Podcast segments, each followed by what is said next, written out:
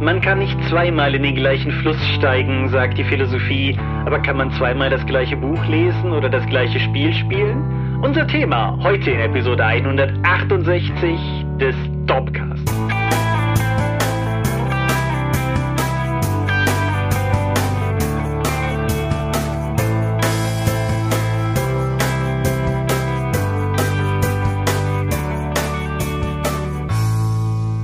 Hi und herzlich willkommen zur Episode 168 des Dopcast. Aber wir haben uns heute versammelt, über Dinge zu reden, die mit Rollenspiel zu tun haben. Und wenn ich wir sage, dann meine ich zum einen dich. Michael Skopje-Mingas, guten Abend. Und zum anderen mich, Thomas Michalski. Hi, und worüber reden wir heute? Wenn man sich Medien nach einer Zeit nochmal neu nähert und diese neu zu erfahren. Genau. So griffig, so griffig ist das als Titel jetzt nicht. Nee, das ist richtig. Da muss ich mir auch noch irgendwas einfallen lassen, bis die Folge online geht. Wichtig ist auf jeden Fall, ja, das ist kein reines Rollenspiel-Thema. Ich weiß, oder wir wissen das, aber wir werden im Laufe dieser Folge definitiv auch den, den Rollenspielfokus mit wählen. Aber das war ein Thema, das schwebte uns beiden so ein bisschen im Kopf herum und wir haben auch noch einen aktuellen Anlass auf deiner Seite gehabt, über den du in der Medienschau ja, glaube ich, auch reden wirst. Ja. Und dann stelltest du die magische Frage, ist das eigentlich ein Thema? Und dann habe ich gesagt, ja. Und so funktioniert unsere Redaktionssitzung. Genau. Genau. Aber bevor wir über Dinge reden, die wir heute besprechen werden, reden wir über Dinge, die wir letztes Mal besprochen haben. Das Feedback. Ist dir irgendwas ins Auge gefallen? Nichts, was wir schon nicht, be was andere Leute beantwortet hätten oder ja, oder wenn ein Like da gelassen wurde. Schon recht. Ich glaube, dass aber mir ist nichts ins Auge gesprungen, was wir jetzt direkt nochmal hier besprechen sollten. Außer vielleicht zur Mini-Mittwoch von der KW36, dem Goblin-Recken, hat Skandrial mal wieder eine schöne Illustration hingezaubert. Was ich immer noch total faszinierend finde mit, es gibt irgendwo ein 3D-Modell, ich druck das aus, bemal das auf eine Weise, pack da die fünf Regeln dazu und jemand macht eine Illu dann darüber. Ja, definitiv. Also, da muss man auch ganz klar sagen, also Team Michael hat Fanart, Team Thomas nicht. Das ist. Ja. Ha. Ja, versuch mal einen Fade-Aspekt zu zeichnen. Ha. Bei Miniaturen geht das besser. Ihr habt's gehört. Ran an die Stifte. Ich hatte, ich hatte auch gerade zwei Sachen gesehen, die ich noch ansprechen wollte. Zum einen Rabenvogel erwähnt in den Kommentaren zu unserer letzten Folge, wie man Nicht-Spielercharaktere interessanter machen kann, als wichtiges, leichtes Mittel oder als Mittel, um schnell noch ein bisschen was zu, dran zu, hinzuzufügen. Bilder. Und damit hat er natürlich völlig recht. Das ist viel zu einfach, als das, man, das wäre ich da drauf, als wäre ich da drauf gekommen. Habe ich in der Vergangenheit auch schon gemacht. Wir haben auch schon für Kampagnen komplette NSCK da quasi durchgecastet. Mhm. Und gerade die World of Darkness Allgemeinkampagne war ja sehr davon geprägt. Genau, wir hatten auch für die dritte Magus-Kampagne, die wir damals gespielt haben, also all diese, diese Schwärmereien von Magus als besten Rollenspiel der Welt, waren insgesamt drei Kampagnen, die wir gespielt haben. Und für die dritte hatten wir sogar so eine Art Casting-Poster gemacht, wo alle wichtigen NSC jeweils mit einer Rollenbesetzung drauf waren. Da ich ja wieder in dem Haus wohne, in dem wir das damals gespielt haben, ich guck mal, vielleicht gibt es das sogar noch, dann poste ich ein Foto unter diese Folge. Ich verspreche euch dahingehend, aber Nichts. Nichts. Und ansonsten bezeichnet zehn Seiter meinen Ausspruch, dass ich den Kender ertränken wollte, als seinen Podcast-Höhepunkt. Ich fühle mich verstanden. Ich fühle mich ja, verstanden. Hashtag Schelmenseuche. Ich kann es nicht oft genug sagen. Ja. Jetzt könnte ich lang und breit drüber reden, warum ich Probleme mit dieser Art von Charakter habe, aber das ist ja gar nicht unser Thema. Nicht mal ansatzweise. Worüber wir aber stattdessen reden können, wenn du vom Feedback her nichts mehr hast. Mhm. Nur das Thema vor dem Thema noch, dass wir darauf hingewiesen wurden, dass es bei Mythodea so eine Art Skandal gab. Mhm mhm. weil sich jetzt mehrere Untergruppen gebildet haben, die jeweils von sich in Anspruch nehmen, die Charaktere und die Welt und den Plot und so etwas alles geschrieben zu haben und jetzt auch weitere Ansprüche darauf hätten. Das bringt uns wieder zu einem Thema, das wir im Dogcast hier öfters hatten. Wenn ihr gemeinsam kooperativ an irgendwas arbeitet, ihr regelt, wie die Rechte liegen. Spätestens ab dem Zeitpunkt, wo irgendwo Geld im Spiel ist. Mhm. Und das ist ja relativ schnell erreicht, sagen wir, der Punkt. Und an dem Punkt, wo ihr Gefahr lauft, dass, sagen wir mal, wenn einer aussteigt, dass euer ganzes Projekt stürzen könnte, selbst wenn kein Geld involviert ist. Also wenn ihr irgendwie zu dritten Rollenspiel schreibt und dann sagt einer von euch, ich habe da keinen Bock mehr drauf, ich möchte nicht, dass ihr mit den Sachen weiterarbeitet, die ich hinzugefügt habe, kann das halt unter Umständen euer ganzes Rollenspielprojekt töten. Und ja, dementsprechend, wie hattest du das vor der Folge so schön gesagt? Man schließt Verträge nicht, weil man sich misstraut, sondern damit man weiter Freunde bleibt? Genau. Ich meine, das wäre sogar in deinem einfach Filme machen Buch irgendwie so drin. Ja, das ist auf jeden Fall ein Geist, den, dem ich auch schon länger folge. Beispielsweise als wir Hilde gedreht haben, Hilde und die Glocken der Amazonen, haben wir auch, ich habe von allen, die mitgewirkt haben, einen Recht am Bild und Ton Vertrag quasi in kurzen geschlossen, einfach damit nicht irgendwann in zehn Jahren einer kommt und sagt, ich möchte nicht mehr, dass das irgendwie online ist. Ich meine, das könnte man rechtlich immer noch durchkloppen, aber dann sind zumindest die Fronten deutlich geklärter. Mhm. Zu der Mythodea-Sache an sich will ich eigentlich gar nicht so viel sagen. Da müsste ich mich auch konkreter reinarbeiten, um rauszufinden, was da gerade, was da gerade los ist. In In dem Zusammenhang, es gab in den letzten Wochen so ein, zwei Shitstorm-artige Sachen in der LARP-Szene, wo uns Leute gefragt haben, ob wir nicht mal drüber reden können. Das andere ist ein LARP, das so scheint es sehr hart mit seinen selbst gewählten und abgenommenen Corona-Regeln gebrochen hat.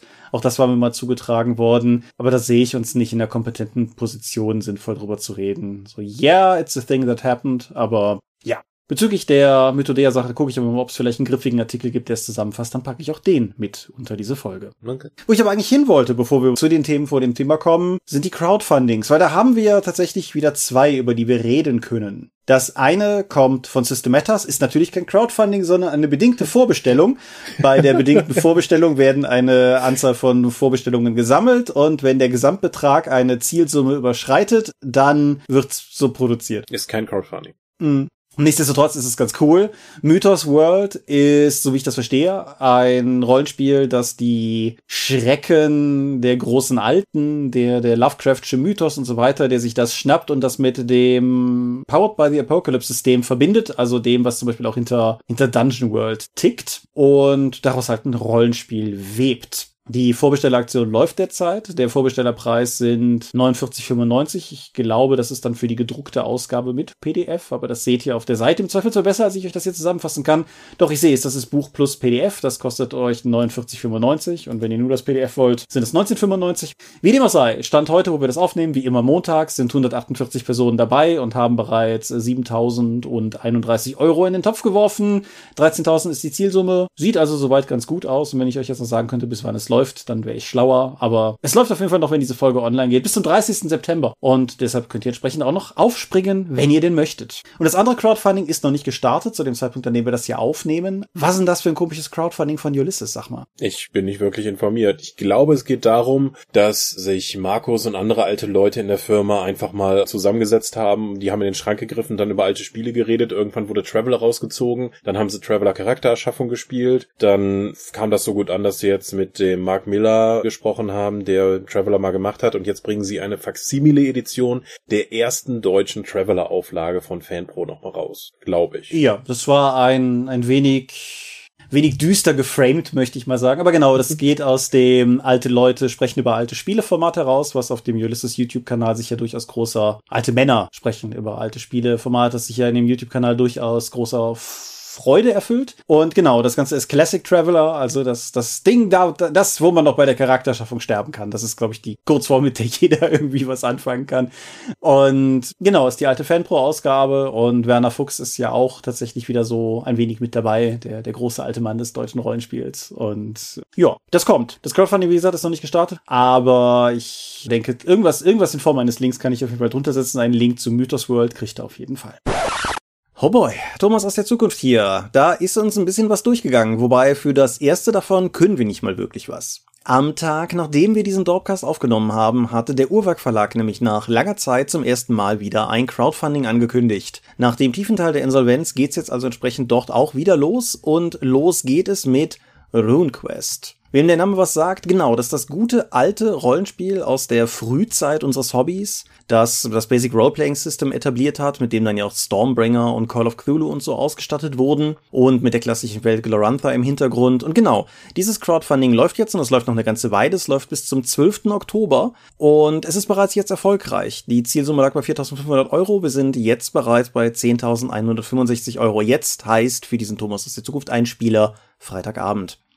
Und ja, es ist schon bei 110 Unterstützern, aber wenn ihr auch noch einer davon werden wollt, es ist jetzt nicht irgendwie endlos reich an, an Zusatzprodukten zugeworfen. Es ist vor allen Dingen wirklich dieses Kernbuch mit ein bisschen drumherum und Würfeln und Dice Trace und so. Schaut euch einfach mal an. Link befindet sich natürlich unten in den Show Notes, so wie ihr das kennt. Das Ganze läuft auf Game on Tabletop. Und wo wir schon von Game on Tabletop sprechen, nicht nur wir bei Ulysses hier in Deutschland haben mit dem Alte Männer beleben alte Spiele Crowdfunding vorgelegt, nein, auch unsere amerikanischen Kollegen sind mal wieder dran und mit dem Aventuria Extraordinary Heroes Crowdfunding läuft da jetzt mehr oder weniger die Finanzierung für die Sachen, die wir in Deutschland mit dem letzten Aventuria Crowdfunding auch schon gefundet haben. Auch dieses Crowdfunding ist bereits erfolgreich. Auch dieses Crowdfunding läuft noch eine ganze Weile, noch 18 Tage, wo ich das hier aufnehme, also noch 16 Tage, wenn ihr diese Folge am Erscheinungsdatum hört. Derzeit liegen wir bei 6.914 Dollar dort. Damit ist auch die Nummer bereits erfolgreich. Aber auch da könnt ihr noch zusteigen, wenn ihr wollt. Das ist natürlich eine berechtigte Frage, warum ihr das Englische unterstützen sollt, wenn das Deutsche so gut wie im Handel ist, aber ja, yes, vielleicht seid ihr ja so drauf. Oder vielleicht habt ihr englische Freunde, mit denen ihr spielen wollt oder irgendwas in der Art. Auf jeden Fall auch das läuft noch, auch das verlinke ich unten. Und damit habe ich aufgeholt, dass wir alles vergessen haben und gebe zurück zur ursprünglichen Folge. Viel Spaß weiterhin mit Episode 168 des Dorpcast.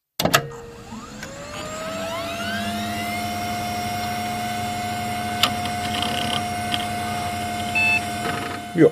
Ja.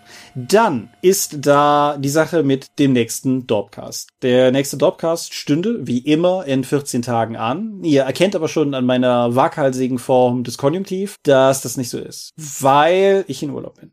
Buh. Genau. Das bedeutet, vermutlich fällt die Folge einfach aus. Wir haben vorhin noch über kurze Alternativen gesprochen, stattdessen ein Download, stattdessen eine Solo-Folge von dir, irgendwas in der Art. Vermutlich fällt die Folge einfach aus. Ihr könnt ja in 14 Tagen den Sonntag mal einen skeptischen Blick auf eure Feeds werfen, aber es ist ein langes Jahr bis jetzt und ich brauche einfach mal eine Folge, beziehungsweise einen Turnus Auszeit. Und während ich durch Wälder wandere und andere schöne Dinge tue, halt wie gesagt keine Folge, aber danach sind wir dann in alter Frische wieder da und ich habe nicht mal wirklich ein schlechtes Gewissen, weil wir haben ja dieses Jahr nicht eine einzige Convention-Episode gehabt, weil wir hatten ja auch nicht eine einzige Convention dieses Jahr und wir... Wir hatten die Feencon. Wir hatten die Feencon online, aber wir waren deshalb ja nicht weg oder so. Traditionell fügen ja. Veranstaltungen, auf denen wir sind, ja zu Verschiebungen um eine Woche, was dann im Laufe eines Jahres durchaus, sagen wir mal, ein, zwei Dorpcasts frisst, die es sonst im Jahr gegeben hätte. Sowas hatten wir bis jetzt noch gar nicht. Und ich denke, da darf ich auch mal einfach Urlaub machen. Und du kannst in der Zeit ja weiterhin waghalsig Mini-Mittwoche schreiben. Mhm, und Figuren bemalen. Wir haben letztes Jahr versprochen, es gibt weniger Con-Episoden. Wieder haben wir etwas, was wir versprochen haben, einlösen können. so bitter, ne? Vielleicht sind wir es auch einfach schuld. Keine Ahnung. So, und zu guter Letzt Themen vor dem Thema, dann sind wir aber auch bei den Medien angekommen.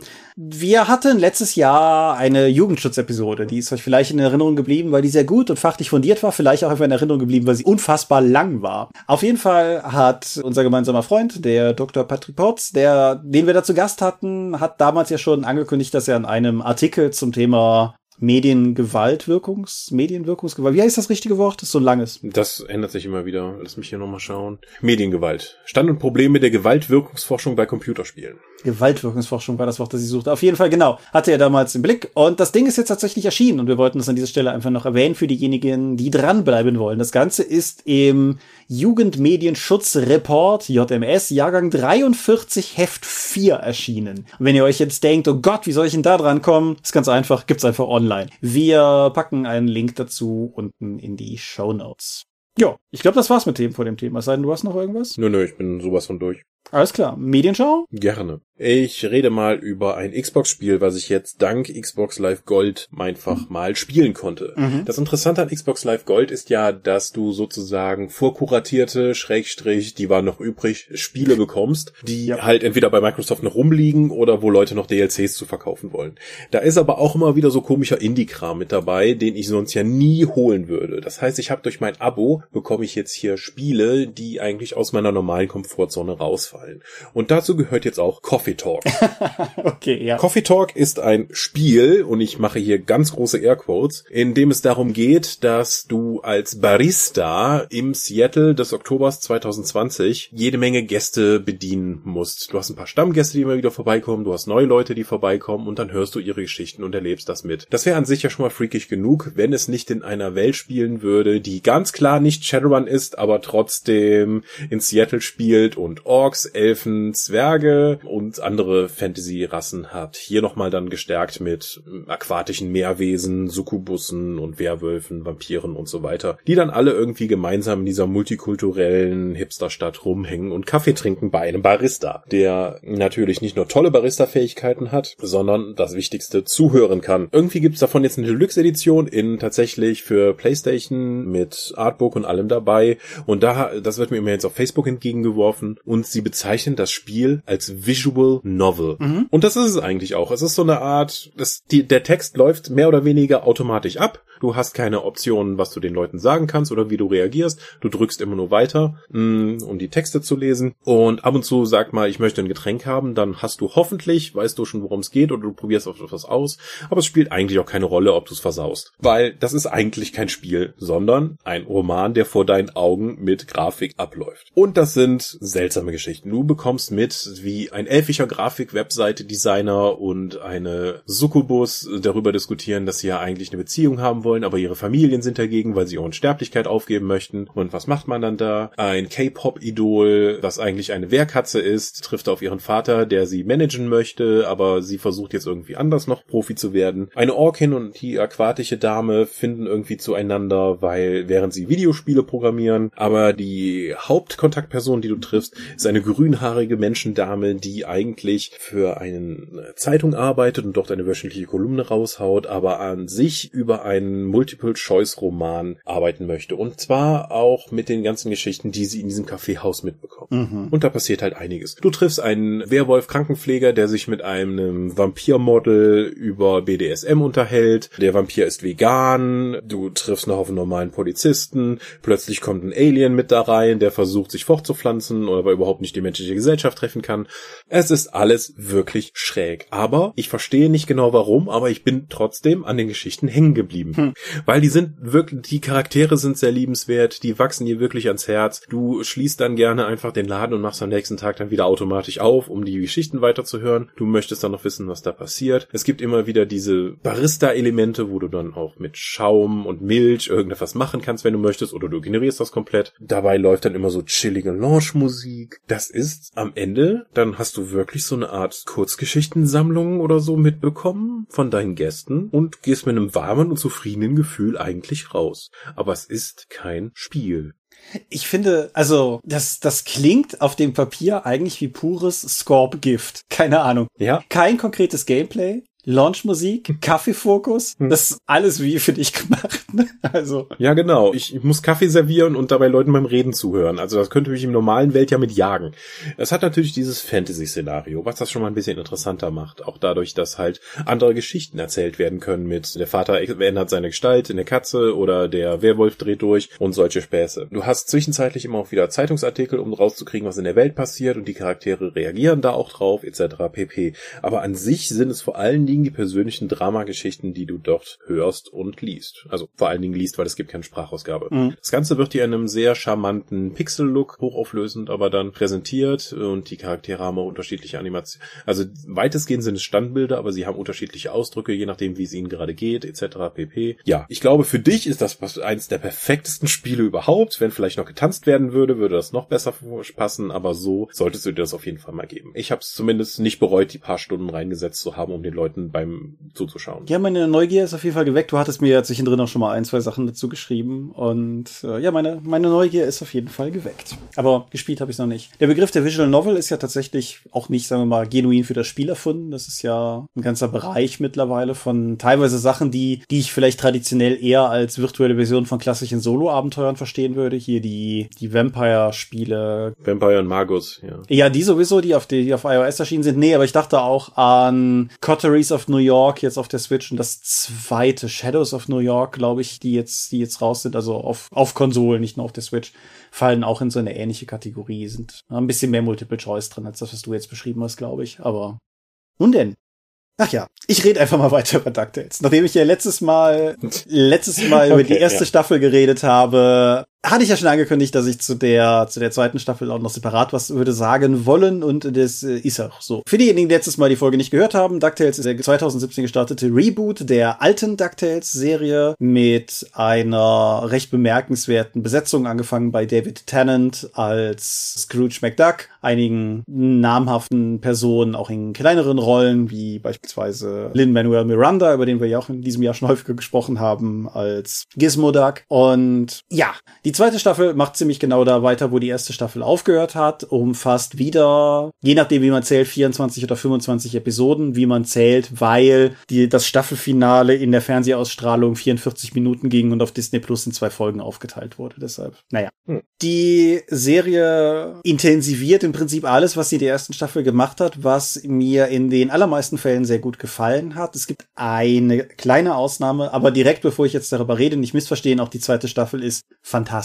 Aber die zweite Staffel hat zwei durchgehende Plotbögen, die nicht jetzt in jeder Folge immer greifen, aber die insgesamt das Folgenpotpourri so ein bisschen zusammenschnüren. Und einer davon hat mich einfach nicht so abgeholt. Das ist einfach eine persönliche Einschätzung. Das war bei der ersten Staffel haben mich beide mehr abgeholt. Das macht die zweite Staffel allerdings durch ihr Finale völlig wett, weil das ist einfach nur, nur ganz, ganz großartig. Es ist hm, teilweise immer noch recht metakommentarig und sagen wir mal intertextuell. Eine Sache, auf die ich dich schon hingewiesen hatte, war, innerhalb des neuen DuckTales existiert Darkwing Duck als Serie innerhalb der Serie quasi. Also Launchpad, Quack, der Bruchpilot, ist großer Fan der Fernsehserie Darkwing Duck. Und in der zweiten Staffel gibt es eine Folge, in der ein neuer Kinofilm zu dieser alten Serie Darkwing Duck kommen soll. Und der ist halt grim and gritty und alles ist düster und finster und Darkness. More Darkness. Ja, genau. Und sowas macht die Serie halt gerne, vergisst dabei aber zu keinem Zeitpunkt, dass sie letztendlich auch vor allen Dingen für, für Kinder auch mitproduziert ist. Das, was die zweite Staffel für mich massiv auszeichnet als etwas, was ich, was nicht völlig ohne Präzedenzfall ist, aber nahezu ist, man erfährt deutlich mehr über die Mutter von Tick, Trick und Track, Querstrich Huey, Louie und Dewey,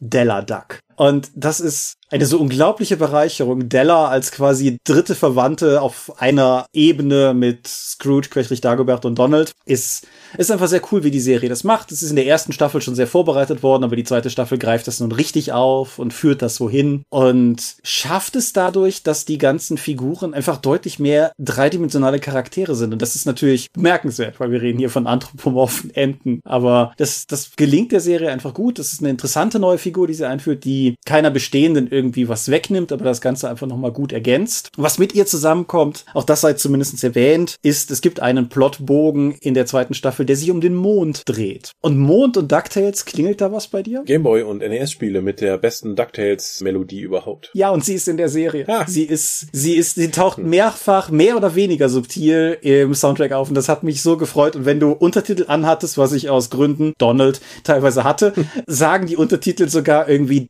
DuckTales NES Moon Theme Playing oder so. Mhm. Also es ist eine ganz, ganz klare Verneigung auch davor. Es hat ein paar sehr coole Einzelepisoden, die mit Darkwing Duck hatte ich schon erwähnt. Es gibt eine Weihnachtsepisode, gut, die guckt sich jetzt gerade bei dem Wetter ein bisschen komisch, aber was soll es? Und es wird einfach über Laufe, ich meine, es sind jetzt insgesamt fast 50 Episoden in den beiden Staffeln, die ich mir jetzt da am Stück reingepfiffen habe. Und es gibt in der letzten Folge der zweiten Staffel einen fantastischen Moment, in dem der Schurke empört ruft, dass das, was gerade passiert, doch alles überhaupt keinen Sinn ergäbe. Und wo du einfach sitzt und dir denkst, doch.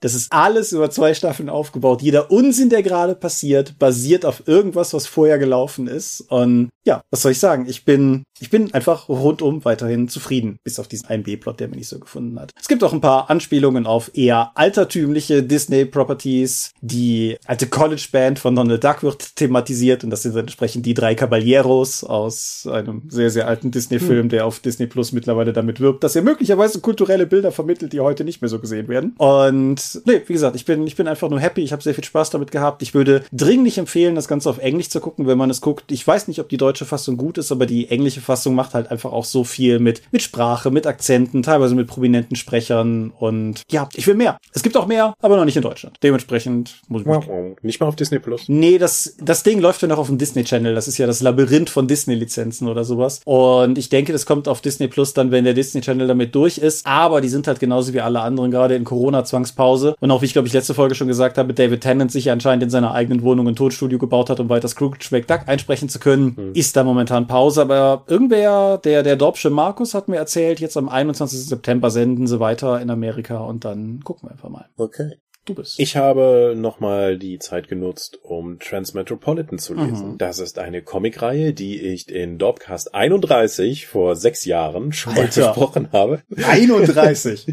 Ja, das ist die gleiche Episode, in der du über Breakfast Club redest. Du, nicht ich, das, wir haben ja sehr unterschiedliche Erfahrungen gemacht. Aber Transmetropolitan ist eine Comicreihe von Warren Ellis, Mhm. die sich darum dreht, dass der in einer nicht näher genannten Zukunft, die aber schon relativ transhumanistisch ist, der Journalist Spider Jerusalem in der Stadt, die auch nicht näher genannt ist, welche das ist, und nur, dass sie in Nordamerika liegt, eine Kolumne wöchentlich in einer Zeitung hat. I hate it here. Ich hasse es hier. Und er braucht diese Stadt, um auch wirklich schreiben zu können. Er braucht die Straße unter seinen Füßen. Er muss den ganzen Dreck und den menschlichen Abschaum sehen, um eben da auch schreiben zu können. Ja, und 60 Einzelhefte lang prügelt, raucht und drogiert er sich durch die Handlung, immer auf der Suche nach Wahrheit und Gerechtigkeit zusammen mit seinen filthy Assistants. So, ich habe die, äh, die Serie damals schon sehr abgefeiert, zwar, dass sie ein paar Anachronismen hat, wie sie ist 97 gestartet und der schreibt halt wirklich noch für eine Zeitung, obwohl es halt in einer Gesellschaft ist, die überall Devices mit sich rumträgt, wo Text jederzeit verfügbar ist. Aber weswegen ich auch auf das Thema der heutigen Episode gekommen bin, ich habe das jetzt nochmal gelesen und jetzt sind ganz andere Sachen, als sie mir damals ins Auge gesprungen sind, halt plötzlich wahr geworden. Zum einen Spider Jerusalem, es war ja kein niemals ein sehr sympathischer Typ, wenn auch der der Protagonist der Serie ist. Er nimmt wie gesagt die ganze Zeit Drogen, er raucht viel, er ist sehr rüde gegenüber vielen Leuten. Was mir jetzt aber zum ersten Mal beim Lesen aufgefallen ist, wie relativ konsequenzlos eigentlich sein ganzes Zedern und äh, sein asoziales Verhalten ist. Er wird ja in vielen Fällen nicht nur dafür nicht belangt, sondern steht sogar im Zentrum des Interesses. Also er betreibt ja sozusagen Vigilantentum für die Wahrheit, indem er halt Leute, die irgendwie Dreck am Stecken hat, öffentlich verprügelt, foltert und dann irgendwie Sachen aus ihnen rauszukriegen etc. pp. Das ist schon mal interessant, weil das kommt war ja eigentlich auch schon in der Zeit nach Watchmen, wo das ja auch schon als Thema aufgegriffen wurde. Ja, deutlich sogar, ja. Ja, also sehr deutlich mit, ist das eigentlich okay, wenn irgendwie Leute hier losziehen und entgegen der gesetzlichen Gewaltenteilung jetzt hier agieren? Jetzt sagt man immer wieder gerne, die, dass der Journalismus halt die vierte Macht im Staat ist und äh, entsprechend die Kontrollfunktion nehmen kann. Aber gibt ihnen das auch das Recht, dann eben so extreme Mittel darzustellen? Der Comic sagt relativ aus der Superhelden-Vigilanten-Idee, ja, das ist schon irgendwie okay, weil am Ende kommt ja was Positives dabei raus. Ich glaube, das wäre heute auch wesentlich kritischer zu sehen, wie er da eben agiert. Mhm. Nicht nur durch die Selbstzerstörung der Drogen, die er nimmt, sondern eben auch über die Art, wie er diese Informationen beschafft und wie er die Wahrheit verbreitet, nämlich manchmal mit blanker Gewalt. Die anderen Punkte sind die Themen, über die Spider Jerusalem als Problem schreibt. Und das sind nämlich zum einen Polizeigewalt, Hm. was gerade in dem ersten Drittel einen signifikanten Teil darstellt, weil eine, es gibt ein neues Gerät, ein G-Reader, mit dem man das Genom von Leuten aus der Entfernung lesen kann und ein paar Leute benutzen das, um eine Minderheit eben zusammenzuschlagen und zu töten. Und die Polizisten haben das, es waren nicht nur Polizisten, die versuchen, das unter den Teppich zu kehren, sondern dass sie sich effektiv mitschuldig gemacht haben durch Nicht-Eingreifen. Und das eskaliert halt über mehrere Stufen, bis halt Demonstranten, die dagegen vorgehen wollen, von der Polizei regelrecht niedergeschossen wird. Also wirklich niedergeschossen werden. Und das ist natürlich auch ein sehr aktuelles Thema, was nicht so in Deutschland in dieser Präsenz ist, wie das gerade in, in den Vereinigten Staaten präsentiert wird. Aber der Comic ist halt auch schon 20 Jahre alt und Polizeigewalt war auch schon damals ein großes Thema.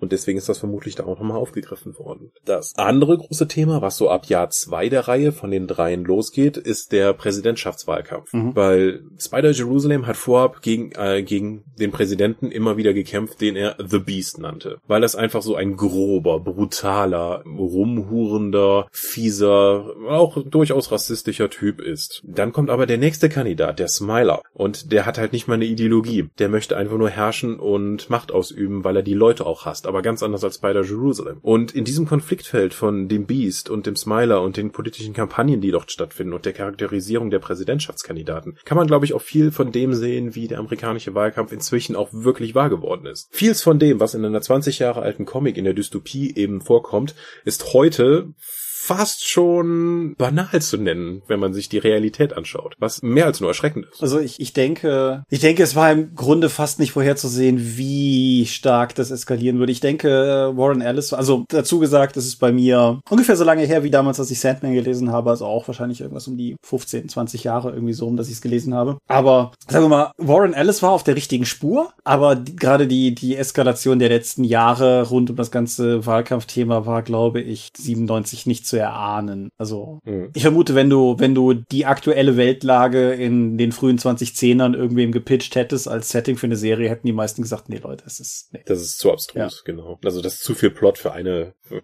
eine Staffel. Aber generell bist du mit einem positiven Gefühl aus diesem Comic, also mit einem Qualität wertschätzenden Gefühl aus diesem Comic rausgekommen. Ja, also es sieht immer noch top aus, was ungewöhnlich ist für einen über 20 Jahre alten mhm. Comic, mhm. würde ich sagen. Also die Detailverliebtheit, du kannst dich immer noch in den Seiten einzeln verlieren. Den Weltenbau, der da betrieben wird, finde ich immer noch grandios. Deswegen lese ich den auch alle paar Jahre einfach nochmal gerne komplett durch. Das war ja auch einer der ersten Comics, die ich digital gekauft habe. Und das macht es halt relativ einfach, meine komplette Comicsammlung auf dem Tablet überall mitnehmen zu können, um die dann eben nochmal noch mal schnell ein Heft lesen zu können. Ja. In dem Punkt gehe ich nicht mit. Aber ja, ich, ich habe die auch hier. Ich habe, nachdem ich wusste, dass du, dass du darüber reden würdest, hier habe ich den ersten Band noch mal ein bisschen quer gelesen, die Tage. War wirklich nur quer gelesen und ja, es hat sich, hat sich insgesamt durchaus gut gehalten. Ich finde, es dem Ganzen hängt eine gewisse Edginess an, wie sie die späten 90er, frühen 2000er definitiv hatten, die heute teilweise fast ein bisschen krude wirkt. Aber ich finde, man kann Medien schwer vorwerfen, aus der Zeit zu sein, aus der sie sind, so. Und ich finde, wie du schon sagtest, gerade auch optisch steht das Ding auf erstaunlich resoluten Beinen für einen so alten Comic. Ich finde auch, man merkt relativ deutlich, ab welchem Zeitpunkt Matrix rausgekommen ist, weil sie dann auch in, in schwarzen langen Mänteln rumlaufen mit Sonnenbrillen und so, was sie vorab nicht gemacht haben. Aber ja. Als ich das gelesen habe, fiel mir dann irgendwann wieder ein in deiner Rezi zum Sandman, mhm. dass du ja dann auch meintest, so jetzt zu hören, dass Träume eigentlich was Schlimmeres sind als der Tod, fühlt sich mit Mitte, Ende 30 schon ganz anders an als damals mit 20 oder so, als du zum ersten Mal gelesen hast. Mhm. Da dachte ich so, hm, da steckt doch eigentlich ein Thema drin, wenn wir jetzt das schon bei Comics haben. Wie ist das? Also du hattest jetzt ein anderes Lesererlebnis bei Sandman, weil du einfach andere Aspekte in der gleichen Story. Das ist ja ein fixes Medium, das verändert sich ja nicht. Ja. Genauso wie ich jetzt bei Transmetropolitan neue Sachen gefunden habe, hast du das ja auch bei Sandman dir erarbeiten können. Ja, der Form halber. Lieber Hörer, wir sind bei Rohaufnahme 3, Minute 33. Ich spare mir mein zweites Medium. Ich denke, ja. wir schwimmen jetzt einfach in das Thema rüber. Davon ging ich aus. Genau, hol, holen wir aber noch nach. Ja, genau. Ja, also direkt, um, um das auch vielleicht nochmal einfach in eigenen Worten wiederzugeben. Ja, genau, die, die Erfahrung, die ich hatte, war ganz klar, dass sich der Text ja nicht verändert hat. Also ich habe ja auch bei der Sandman-Hörspieladaption schon gesagt, es ist eine sehr wortnahe Adaption von dem, was tatsächlich auf den Comicseiten passiert. Aber genau, die Perspektive, aus der wir heute draufschauen, ist natürlich eine ganz andere als damals, als wir es gelesen haben. Und ich stimme auch zu, dass es auf jeden Fall mindestens für alle Medienkategorien ein spannendes Thema ist. Und vielleicht nicht mal nur, wenn man so eine große große Zeitspanne anlegt. Genau, und zum Thema Rollenspiel müssen wir uns da mal hinhangeln. Ich finde es schwierig grundsätzlich teilweise das festzumachen. Selbst bei Sandman finde ich es schwierig, es festzumachen. Oder finde ich es schwierig, es in eine, in eine saubere, knackige Gesamtdefinition zu bringen, was sich geändert hat. Weil Leben ist komplex und umfassend und ich sag mal zumindest gute Medien haben eine Tendenz dazu, auch sehr komplex und umfassend sein zu können, je nachdem, aus welchem Winkel man draufschaut. Dementsprechend ist es auf jeden Fall auch ein, ein, ein vielgestaltiger Prozess, über den wir heute reden reden. Hast du denn noch ein anderes Medium außer Sandman, wo es dir in letzter Zeit aufgefallen wäre, dass du beim erneuten Konsum oder bei der erneuten Rezeption einen anderen Blickwinkel, einen anderen Spin, ein anderes Framing dafür genutzt hast? Hm, ich habe ein paar Beispiele von mehr oder weniger, sagen wir mal, großer Signifikanz. Also, um mal ein, ein etwas eindeutigeres, aber auch problematisches, wie auch immer zu bringen, ich bin als Kind durchaus auch mit Sitcoms groß geworden. Gerade so die, die klassischen großen amerikanischen Sitcoms war was, was hier im Haushalt Michalski abends eigentlich immer irgendwie geguckt wurde. Teilweise auch durchaus mit der Familie so. Und eine Serie, die ich als Kind sehr, sehr, sehr gemocht habe, auch wenn ich weiß, dass es teilweise uncool war, auch damals schon das zu sagen, war halt die Cosby Show. Und das ist aus sehr anderen Gründen sehr schwierig geworden, weil halt einfach mit mittlerweile einfach ja sogar gerichtlich belegt einfach klar ist, dass Bill Cosby definitiv nicht der gute, freundliche Familienmensch war, sondern er halt mittlerweile ja auch in mehreren Fällen von, ich weiß nicht genau, wie die Definition dessen ist, was er sich schuldig, also wofür er jetzt genau schuldig gesprochen wurde, aber irgendwas zwischen sexueller Nötigung und Vergewaltigung wird es sein. Und da habe ich halt durchaus festgestellt, und bei aller Trennung von, von Autor und Werk und so weiter, es ist faktisch für mich nicht möglich, das nicht zumindest zumindest mitzudenken. Mhm. Das heißt nicht, dass diese Serie als das, was die Serie war, nicht immer noch einen, einen Platz in meinem Herzen hat, aber das ist sehr schwierig geworden für mich. So. Mhm.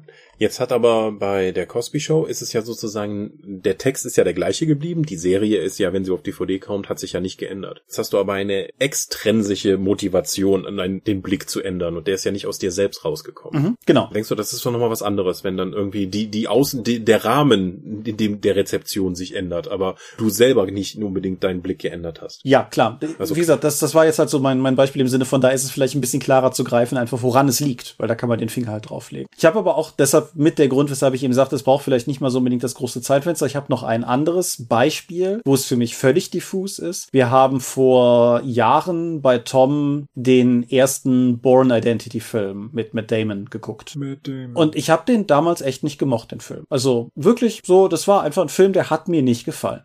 Und dann kamen irgendwann die Sequels und dann habe ich mir gedacht, ach komm, gibst du dem ersten Teil noch mal eine Chance. So, das war die Zeit, als wir in Aachen waren, das war die Zeit, als wir beide Zugriff auf die fantastische Videoinsel hatten, die beste Videothek von Welt, mm. wo ich dann irgendwie für, weiß ich nicht, 1,99 Euro den Film einfach gekauft habe und dann habe ich den noch mal geguckt. Und ich muss ganz ehrlich sagen, die Born Identity oder beziehungsweise die Born Trilogie, die ursprüngliche, sind mit meine liebsten Actionfilme heute.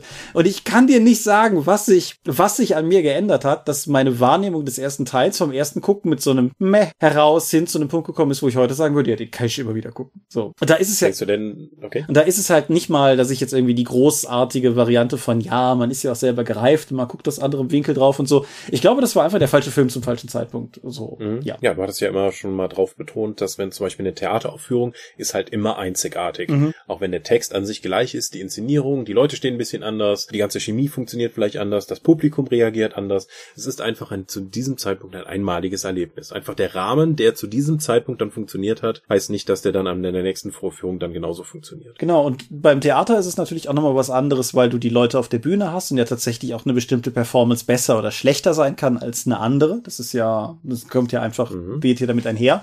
Aber ich weiß zum Beispiel auch noch, das ist ja fast peinlich, aber wir waren damals in dem dritten Sam Raimi Spider-Man drin, der mit Venom und Sandman. Ich verwende beide Namen hier sehr los.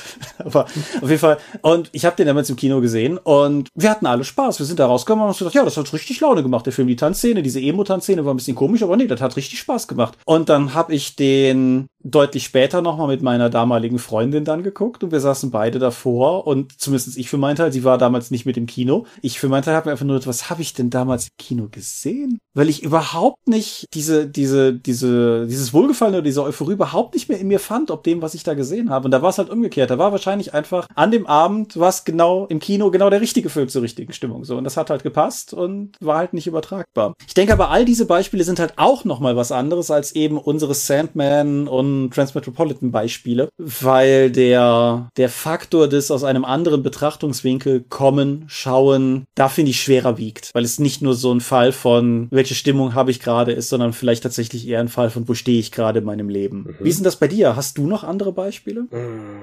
Ich bin ja tatsächlich eher selten, nähere ich mich alten Medien nochmal neu an. Das war jetzt bei Transmetropolitan eine Ausnahme. Ich gucke ja eigentlich fast jedes Jahr Fight Club einmal, mhm. aber da würde ich sagen, dass, da ich den ja auch so häufig dann nochmal neu schaue, ist die, ist der Sprung dazwischen nicht mehr so groß, dass ich sagen kann, ha, das sehe ich jetzt aber anders, sondern das ist dann mehr die Entwicklung, der, die Rezeption des Films entwickelt sich mit mir mit. Mhm. Ja, das, äh, das kann ich bestätigen. Ich habe ja auch so durchaus meine, gucke ich im Prinzip jedes Jahr Sachen, die Star Wars Filme zum Beispiel oder so Sachen, die ich einfach oft gucke oder gerne gucke, immer mal wieder. Die Indiana Jones Trilogie, die Alien, zumindest eins bis drei, so manchmal auch vier, je nach Laune. Die, die kann ich eigentlich immer ganz gut gucken und da habe ich halt auch wenig, wenig so epiphane Momente. Wobei ich auch bei den genannten durchaus immer mal so Momente hatte, wo ich irgendwann was entdeckt habe, was meine Wahrnehmung durchaus nochmal geändert hat. Also konkretes wäre noch banales Beispiel, was ich immer wieder gerne sage, wer die Star Wars Prequels, lasst mal all euren Groll gegen Jar Jar und so weiter außen vor. Der Fall der Demokratie der Republik in den Star Wars Prequels guckt sich meiner Meinung nach 2020 sehr viel schmerzhafter als 1999, als Episode 1 rauskam. Mhm. Weil die Filme da durchaus den Finger auf eine heute wahre Wunde legen. Und damals vielleicht auch schon durchaus, sagen wir mal, ich will jetzt nicht sagen, dass das große prophetische Filme waren oder so, aber This is how Liberty dies with thundering applause, wie Amidala das in Episode 3 so schön sagt, ist, wie gesagt, es ist ein bisschen schwieriger, wenn man im Fernsehen vorher Nachrichtenberichte über Trump-Rallies und so gesehen hat, als, als es das. Mhm, das, das war alles noch ein bisschen weiter weg. Ne? Mhm. Ne? Man fühlte sich ein bisschen sicherer. Das ist ein bisschen unangenehm, das heute noch zu schauen. Du guckst auf Spaced regelmäßig, meine ich, oder? Hm, ich versuche es auch einmal im Jahr nochmal zu geben, ja.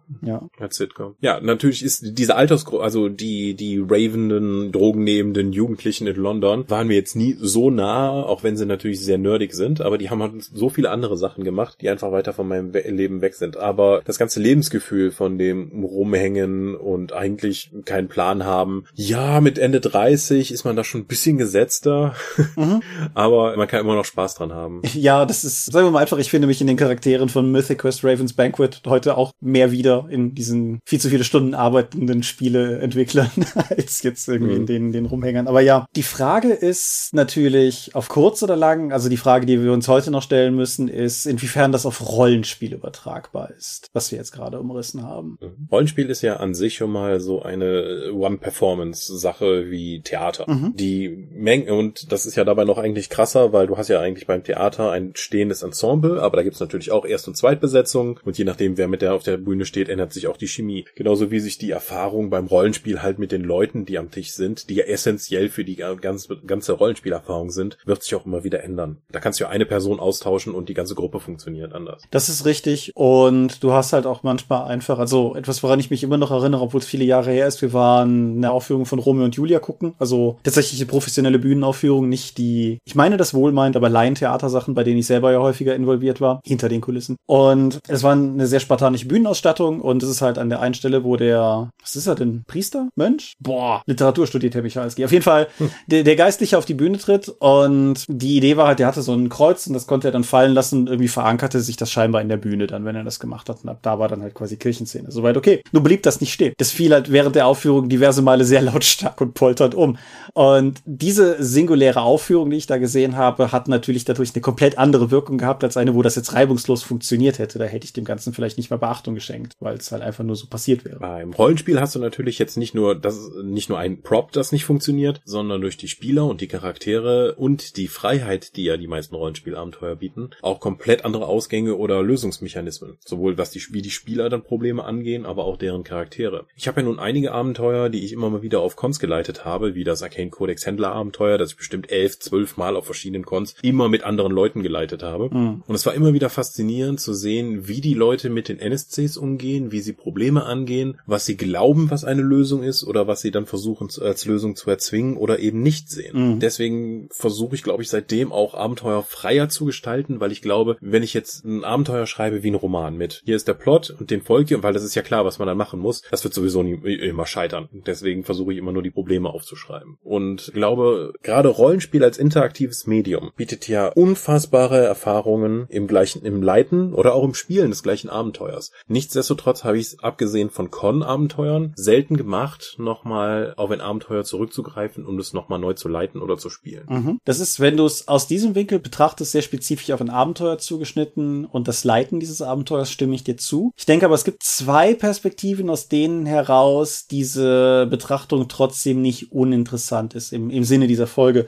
Zum einen akut auf die Produkte bezogen, weil das ist ja durchaus auch eine Seite des Hobbys Rollenspielen. Da kann ich gleich auch zumindest noch was Konkretes Eigenes zu sagen. Und auf der anderen Seite vielleicht auch so ein bisschen, wenn man das eine, eine Stufe höher nimmt, wenn man nicht davon ausgeht, dass es so sehr um das Spielen eines bestimmten Abenteuers geht, sondern vielmehr tatsächlich um das Spielen. Meinetwegen auch das Spielen mit Leuten. Also beispielsweise in Fällen, wo du nochmal mit Leuten spielst, mit denen du länger nicht gespielt hast. Mhm. Wir haben vor, ist jetzt auch bestimmt wieder zwei oder drei Jahre, haben wir nochmal ein Star Wars Abenteuer unter anderem mit unserer gemeinsamen Kollegin Nadine Hoffmann und anderen Freunden gespielt. Das, das Terroristenabenteuer, ja. Rebellen. Und das war für mich halt durchaus eine ganz interessante Erfahrung, weil ich es zum einen super spannend fand, wie sehr eine zugegebenermaßen über 120 Star Wars Sitzungen hier in der Eifel geschulte Routine sofort wieder reinklickte, wie Leute wieder in Rollen zurückfielen, die sie damals am Spieltisch ausgeübt haben, die vielleicht nicht mal mehr so typisch sind für das, wo Leute heute sind, aber wo einfach die Konstellation von Leuten und das, was wir gespielt haben und so irgendwie dazu geneigt war, die Leute wieder so ein bisschen an diesen Punkt zurückzuführen, wo sie halt waren. Weißt du, was ich meine? War Nadine damals auch Teil der Gruppe? Nadine war damals, das ist eine gute und berechtigte Frage, Nadine war damals, glaube ich, gegen Ende zumindest häufiger dabei. Was? Mhm, also ich war ja der Fremdkörper dann in der Runde ja. als Besucher. Du warst gewissermaßen unser Vertretungsralf, weil Ralf irgendeinem Grund da nicht da war. Ich bin ein Vertretungsralf. Ich weiß nicht, ob ich Ich bin zu gleichen Teilen geehrt wie empört. ja, aber wie gesagt, also das finde ich ist durchaus ein interessanter Faktor. Oder auch durchaus, ich könnte mir vorstellen, dass es für viele Leute auch eine durchaus ernüchternde Erfahrung sein könnte, irgendwie nach vielen Jahren nochmal mit Leuten zusammenzuspielen, mit denen man früher gespielt hat. Insbesondere, wenn die Beteiligten unabhängig voneinander weiterhin Rollenspielerfahrung gesammelt haben, mhm. weil man sich ja selber weiterentwickelt und die eigene Perspektive nicht fest ist. Wir beide haben im Dorpcast ja auch schon häufiger thematisiert, dass es durchaus Aspekte gibt, in denen du dich von der krass gamistischen Position wegbewegt hast mhm. und gleichzeitig, wo ich durchaus auch sagen muss, dass dass ich vielleicht heute mehr auf Regelmechanismen und sowas acht gebe, als ich es früher vielleicht getan hätte. Und wenn, wir haben uns aufeinander zubewegt im Endeffekt, aber das könnte genauso gut, glaube ich, auch auseinandergegangen sein. Und wenn du dann Leute hast, die früher miteinander gespielt haben und jetzt am Tisch wieder vereint werden oder so, dass man vielleicht auch einfach feststellt, dass es gar nicht mehr so gut klickt, wie es das mal getan hat. Mhm. Ja, ich kann ja sagen, vor 20 Jahren, Shadowrun, D&D 3, gib mir 20 Regelbücher, die um mich liegen, ich möchte meinen Charakter optimieren, das war mein Ding. Heute sage ich, meh, eigentlich möchte ich nicht mehr so viel Arbeit investieren, aber ich hätte es gern noch crunchy ohne dieses Handwedeln. Mhm. Also die Richtung ist immer noch da, nur die Intensität hat nachgelassen. Ja, und damit verbunden natürlich auch ein bisschen, zumindest was aus meiner eigenen Erfahrung, ich habe in der Vergangenheit, war mehrfach in der Position, durchaus auch mit Leuten, mit denen ich keine Spielunterbrechung, wie gerade geschildert hatte, hatte, mhm. So, dass, wir, dass wir überlegt haben, lass uns doch nochmal eine alte Kampagne aufleben, irgendwie, und sei es für einen One-Shot oder sowas, lass doch nochmal die alten Charaktere auspacken. Und meine Erfahrungen damit sind eigentlich großteilig sehr schlecht. Mhm, weil du versuchst, ein nostalgisches, eine nostalgisch verklärte Erinnerung wiederzubeleben, die es eigentlich so nie gab. Mhm. Oder beziehungsweise du versuchst mit geänderten Charakteren nochmal ein Erlebnis zu reproduzieren, das eigentlich nur in deiner Erinnerung existiert. Das. Und dann auch nochmal erschwert dadurch, dass sicherlich jeder Beteiligte so eine Vorstellung davon hat, was die alte Runde ausgemacht hat. Mhm. Aber bei so einem Revival, gerade wenn es auch noch fokussiert sein soll, du ganz schnell an den Punkt kommst, an dem vielleicht auch ganz schmerzlich offenbart wird, dass die die eigene Wahrnehmung, was die Runde ausgemacht hat, gar nicht so kompatibel ist mit der Wahrnehmung anderer am Tisch, was sie für sie die Runde ausgemacht hat. Mhm. Und ja, insofern, also das soll jetzt nicht heißen, dass das nicht funktionieren kann oder so. Wie gesagt, unsere Star Wars-Sitzung vor zwei, drei Jahren war ja völlig banal, aber durchaus auch sehr spaßig, würde ich sagen. Das ging schon durchaus. Aber insgesamt alle Versuche, da ambitionierter mal was in die Richtung zu machen, waren eigentlich nie befriedigend. Und ja. Wie sind das mit Rollenspielprodukten? Guckst du häufiger mal noch in alte Produkte rein? Also vor allen Dingen in so alte D20-Produkte, die halt, die ein spezifisches Thema haben, sozusagen. Hier ist ein D20-Buch für Cyberware, hier ist ein D20-Buch für Western. Vor allen Dingen, da ich es als so eine Art Lingua Franca des Rollenspieldesigns ansehe, wie D20 eben damals funktioniert hat und einfach mal schauen. Ich weiß, wie diese Sprache funktioniert, ich weiß, wie die Mechaniken und die Herangehensweise daran ist. Ist das etwas, was, was ich jetzt für das Spiel oder die Spielbedürfnisse, die ich jetzt habe, nochmal transportieren kann? Mhm. Aber so wirklich lesen, also gerade Hintergrundbände, ich wüsste jetzt nicht, warum ich Dunkelzahns oder Harlequins Rückkehr jetzt heute nochmal lesen wollen würde. Für mich ist das ja auch durch die weiterentwickelte Welt dann einfach nur anachronistisch eigentlich schon zu sagen, weil ich möchte nicht so viel zurückblicken, sondern eher auf das, was mir die Zukunft dann noch bietet oder was gibt es Neues, was kann ich Neues lernen, wo kann ich diese neue Perspektive nochmal drauf ansetzen. Ich gehe tatsächlich selten bis gar nicht nochmal zurück. Okay, Achtung, Argument mehr der Form halber, aber ist es nicht wichtig zu gucken, wo man herkommt, um darüber zu reflektieren, wohin man geht? An sich schon, aber ich bin ja schon da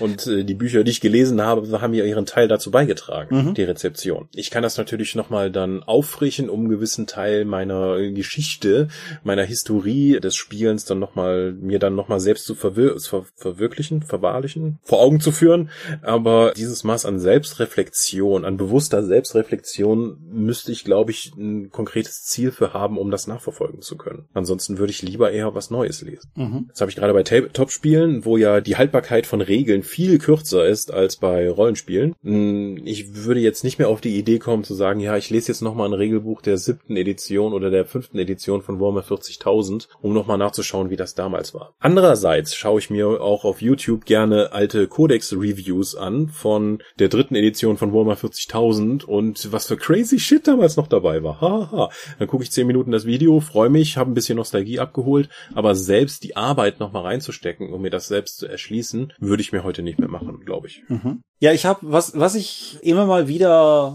von Berufswegen gewissermaßen habe, ist, dass ich über alte Layouts stolpere im im positiven und negativen. Hm. Also, um einfach mal mit einem positiven Beispiel zu starten, wir haben ja neulich für Earthdawn bei Ulysses das fünfte der lebendiges Barsafe Kaufabenteuer PDFs veröffentlicht, Spiele der Hungernden und da uns damit wir das Cover eindeutschen konnten, haben wir geguckt, ob wir an die abgebildete Illustration rankommen und die ist halt aus der alten Parlife-Box. Und das hat mir eine Ausrede gegeben, nochmal in die Parlife-Box reinzublättern. Und ganz ehrlich, die sieht auch heute noch gut aus. Die ist wahrscheinlich eines der besten Rollenspielprodukte aller Zeiten. Ja, und die ist halt, das ist ein sehr, sehr, sehr, sehr, sehr, sehr schlichtes Design gewesen, aber gerade drum funktioniert die heute im Prinzip auch noch genauso gut wie damals. Und auch die, für die Leute, die das nie in der Hand hatten, die Hefte in der Box sind im Prinzip schwarz eingebunden mit dunkler schwarzer Emblematik oder so.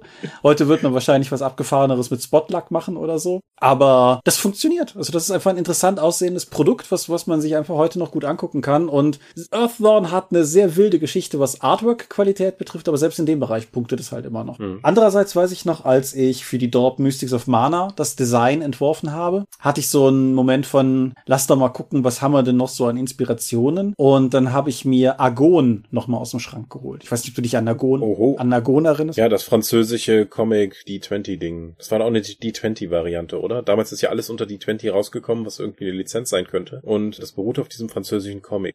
Nein, warte, das hatte was eigenes mit diesen total seltsamen Regeln, weil man gleichzeitig so eine kleine Fee und Riesentroll spielen konnte. Genau, das hat kleine Feen und Riesentrolle, ein bisschen wie Earthdawn, aber wo Earthdawn ein bisschen auf die, die realistische Abbildung pfeift, damit die Charaktere gebalanced sind, geht Agon in die andere Richtung und ja. Aber das ist ein Thema für die freakige Rollenspiele, die wir kennen, Episode, die ich irgendwann mal machen möchte. Nein, was mir einfach nur aufgefallen ist, ich hatte Argon in Erinnerung als ein Spiel, das mich optisch damals total geflecht und gehypt hat. So.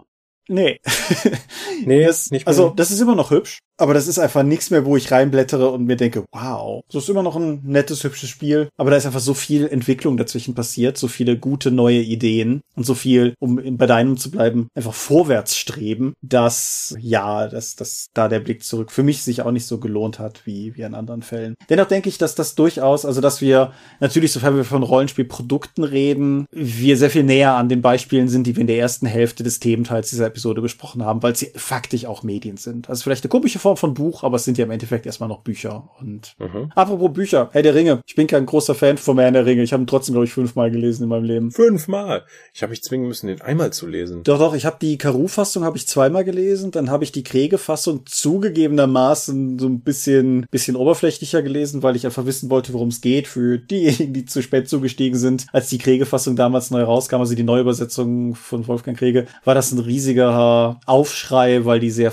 flapsig modernisiert übersetzt war. Und ja, ich persönlich bin auch eher ein Fan von der Koch-Übersetzung. Naja, und dann habe ich noch zweimal auf Englisch gelesen. Wie gesagt, ich bin kein großer Fan von dem Buch. Aber aus irgendeinem Grund, aus irgendeinem Grund habe ich das irgendwie. What the fuck, Thomas? Ja. Egal. Zurück zu den Rollenspielen. Die vielleicht interessanteste Frage im Zuge dieser ganzen Episode ist, ist das eigentlich irgendwie wichtig, wovon wir hier reden? Hat das, hat das eine Konsequenz, die man daraus ableiten kann? Kommt drauf an, wie krass du dein Hobby betreibst, ne?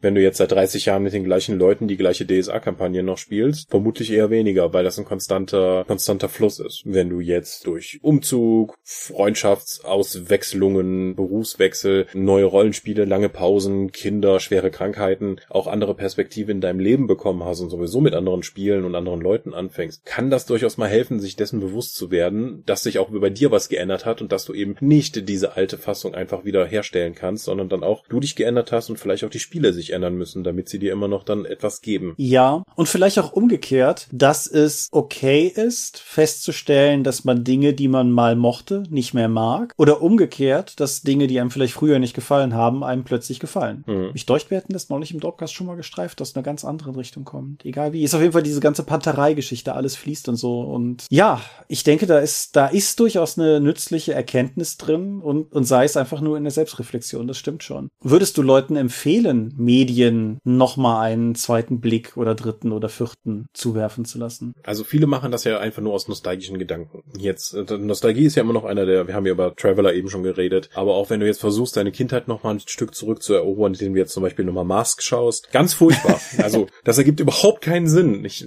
ganz furchtbar. Nicht alles ist gut gealtert. Und das kann natürlich dann auch wehtun, wenn du dann nochmal zurückkommst und merkst, das, was dir damals total wichtig war, was dich definiert hat, ist eigentlich gar nicht so gut. Und dann kannst du es positiv sehen, so und einfach anzugehen und sagen, ich habe mich weiterentwickelt, meine Bedürfnisse und Ansprüche sind jetzt, haben sich weiterentwickelt, die sind jetzt anders. Oder du machst es negativ und sagst, oh mein Gott, wenn mich sowas beeinflusst hat, wie scheiße bin ich eigentlich? Mhm. Und ist das, was ich heute mag, vielleicht auch scheiße? Dann kommst du in einen, einen Trichter der, der Selbstmitleids und der Zweifel und ziehst dich weiter runter. Okay, spinnen wir das nochmal ein bisschen positiv. Was ich auch, was ich auch noch als Option sehe, und das ist vielleicht noch was, was ich gerne mitgeben würde, auch so ein bisschen aus diesem Gedanken raus, aus dem heraus du Fight Club und Space und ich meine, meine Star Wars und Indies regelmäßig konsumiere. Es lohnt sich, glaube ich, durchaus Medien, die man sehr schätzt, auch einfach ab und zu nochmal sich zu Gemüte zu führen. Also klar, ich bin auch ein großer Fan davon, erstmal neue Sachen zu konsumieren, weil wir halt auch einfach in einer goldenen Zeit der Medienproduktion leben. Ja, ich überlegte gerade, ein, einer meiner Lieblingspodcasts nannte es mal An Embarrassment of Riches, was ich sehr schön fand. Aber wie dem auch sei, ja. auf jeden Fall dennoch die alten Sachen sich einfach nochmal anzuschauen, weil was ich manchmal höre, ist irgendwie so ein, ja, ich weiß nicht, ob ich das nochmal gucken sollte, nachher ist das nicht so gut, wie ich es in Erinnerung hatte. So, ja, natürlich, das ist ein realistisches Risiko. Du hast Mask gerade genannt und ich stimme zu. Oh boy, ist das nicht gut gealtert. Aber im Gegensatz dazu gibt's halt auch die vielen Fälle, wo man was Neues rausziehen kann, wo man entsprechend eine neue Perspektive kriegt, wie beispielsweise die, die neue Perspektive von, von Transmetropolitan, die du umrissen hast bezüglich des Präsidentschaftswahlkampfs oder der Fall der Demokratie bei Star Wars oder so. Und auch, ich finde auch Fight Club ist 2020 durchaus ein anderer Film als, von wann ist denn der auch 99 rum, ne? Ja, Domestic Terrorism hat halt nochmal einen anderen Spin bekommen, mhm. der nicht so positiv ist, vielleicht wie wie in Fight Club dargestellt. ja gut, das ist vielleicht was, was man grundsätzlich in Frage stellen sollte, aber genau.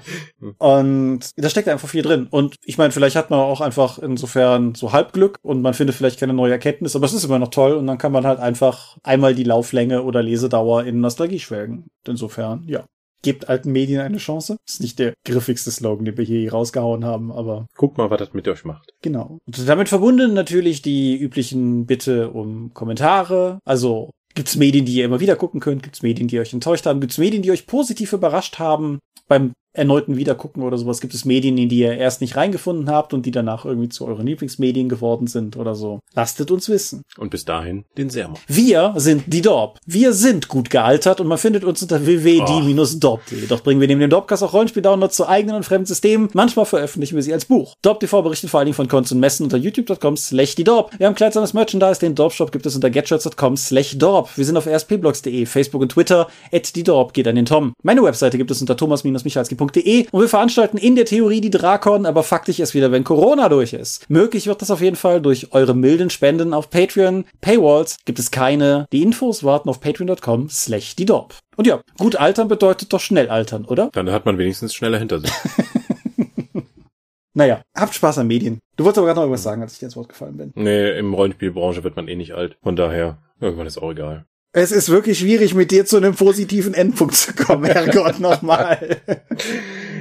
Ich wünsche euch dann einfach mal angenehme 28 Tage. und dann hören wir uns entsprechend wieder. Und bis dahin sage ich Adieu und ciao, ciao. Tschüss.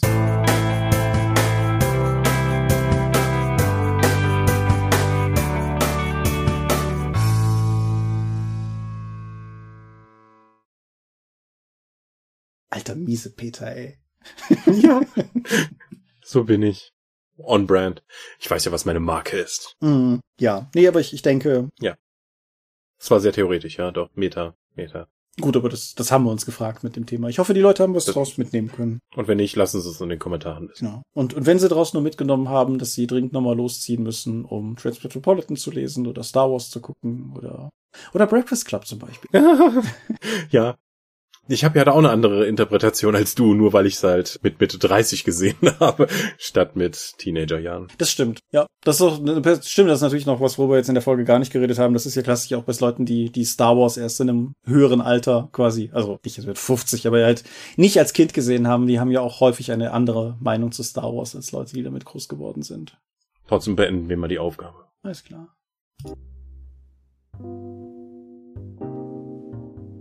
Wie immer möchten wir euch an dieser Stelle für eure großzügigen Spenden auf Patreon danken, denn nur durch eure Unterstützung ist dieses Projekt in der heutigen Form möglich. Und unser besonderer Dank gebührt dabei wie stets den Dorp Ones, also jenen, die uns pro Monat 5 Euro oder mehr geben und im September 2020 sind das Aika, Alishara, Lambert Behnke, Big Bear, Gerrit Bonn, Bruder Tjorben, Andreas Korsten, Daniela, Daniel Doppelstein, Dorifer, Exeter, Michaela Fege, Björn Finke, Gens Dreckleser, Marcel Gehlen, Stefan Glück, Markus Greve, Alexander Hartung, Jörn Heimeshoff, Heinrich, Hungerhummel, die 100 Questengesellschaft, Dominik Koch, Lightweaver, Christoph Lühr,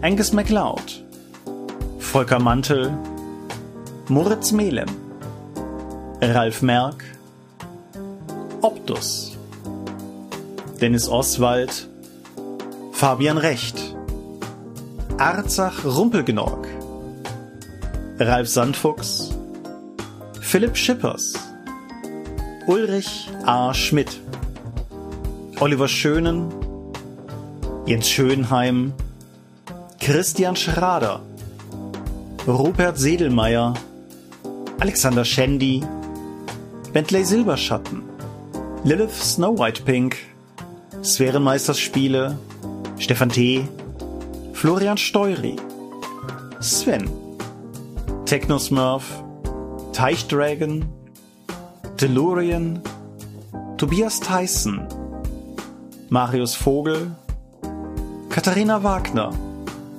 Talian Vertimol, Xeledon und Marco Zimmermann. Danke, dass ihr uns freiwillig, ohne Paywall und Auflagen, so tatkräftig unterstützt, einfach weil ihr es könnt. Danke.